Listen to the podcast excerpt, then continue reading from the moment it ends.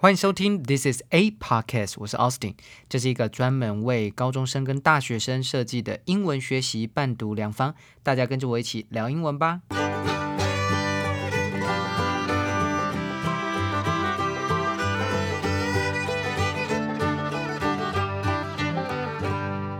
今天是七月二十一号，星期三。今天的每日一字是 corruption，c o r r u p t i o n，corruption 当做名词代表贪污、腐败的意思。dishonest or illegal behavior, especially of people in authority。我们先来看来自《经济学人》杂志的例句。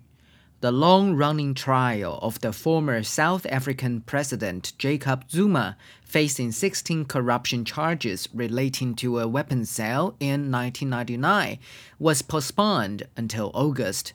南非前总统雅各·朱马面临十六项与一九九九年武器销售有关的腐败指控，他旷日费时的审判被延后到八月。 Corruption 这个字呢，由 C O 拉丁字首代表 together 和 rupt 拉丁字根代表 break，以及 T I O N 名词字尾三者结合而来。而 corrupt C O R R U P T 当做形容词代表贪污的，亦可以当做动词使用哦，代表使点点点贪污腐化。